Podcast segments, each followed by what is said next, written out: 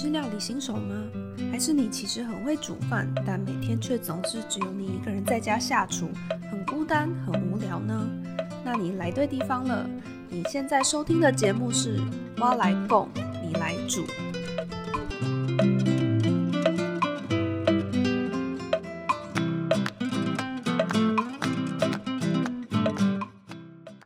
Hello，欢迎回到《我来供，你来煮》，我是舒淇。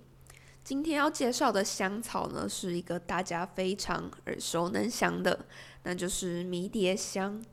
迷迭香呢，它是一个原生于地中海沿岸的一种香草。那它其实有一个非常诗情画意的称号哦，叫做“来自海洋的露水”。为什么它会有这样的一个称号呢？是因为迷迭香它就是生长于地中海沿岸嘛。那有人说这种植物非常的耐旱，所以它只需要海洋的水汽就足以能够让它存活。就是连雨水都不用哦，只需要水汽，所以它才会有来自海洋的露水这样一个称号。那它还有另外一个很美美丽的称号，那就是叫圣母的玫瑰。为什么呢？其实很简单，就是因为迷迭香它的英文名称叫做 rosemary，这个名称是源自于拉丁文啦。那 rosemary 你把它直译为中文就是圣母玛利亚的玫瑰。所以就是圣母的玫瑰这个称号是这样子的由来。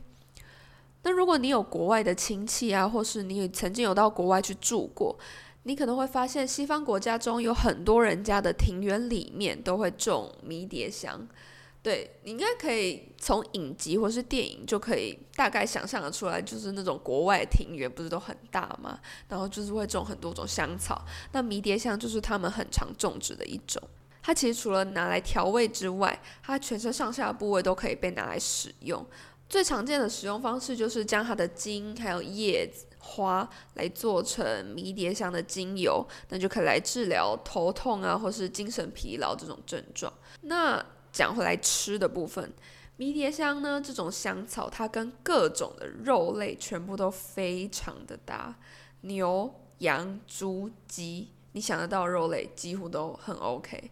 像是有一道很有名的料理，也不是很，也不是说很有名啦，就是非常常见，就是迷迭香烤鸡腿排，大家应该都有吃过吧？迷迭香烤鸡腿排真的超好吃的，尤其是我之前还住在福大的时候，我的室友就很常去肯德基买一种东西，就是迷迭香纸包鸡。但是其实我是很少自己买烤鸡的人啦，所以几乎都是他在买。但如果他是先买，然后买回家，然后我一打开房门，我觉得那个迷迭香的味道直接扑鼻而来，超级香。那除了肉类以外啊，迷迭香跟一些有腥味的鱼、虾这种海鲜类也超级搭。为什么呢？因为迷迭香其实在香草之中，它的香气是算比较重的。那这种比较重的香气就可以有效的盖过鱼腥味。那除了刚刚讲的海鲜类、肉类之外，有一个料理组合是被美国人还有一些西方人称作最完美的组合，就是马铃薯配迷迭香。马铃薯大家可能知道，在西方国家已经算是主食。他们很多马铃薯的料理是马铃薯泥呀、马铃薯薯条啊、马铃薯什么什么什么的。那马铃薯它单吃没有味道嘛？那通常就会加一点香香草类来调味。它尤其就是又跟迷迭香非常的合，超级搭配。那我们之前在共煮生活实验室就有用过迷迭香来做过迷迭香烤鸡啊，或是焗烤明虾等等的。焗烤明虾就是最后撒上迷迭香来增添它的香气。那我还很推荐一个迷迭香的用法，就是拿来做地中海烤蔬菜。不知道大家有没有在外面点过类似的料理？不过外面的烤蔬菜做法蛮多都是在上面铺满 cheese，然后拿进去烤箱烤。那其实这样子的话，就是有一些缺点啦。第一个就是气死会比较腻口嘛，你可能吃到后面就会比较不想吃了。然后还有第二点就是女生应该都知道的，气死真的热量很高，很容易胖。你如果吃完整盘的烤蔬菜，以为自己很健康，但是其实比吃肉还更胖。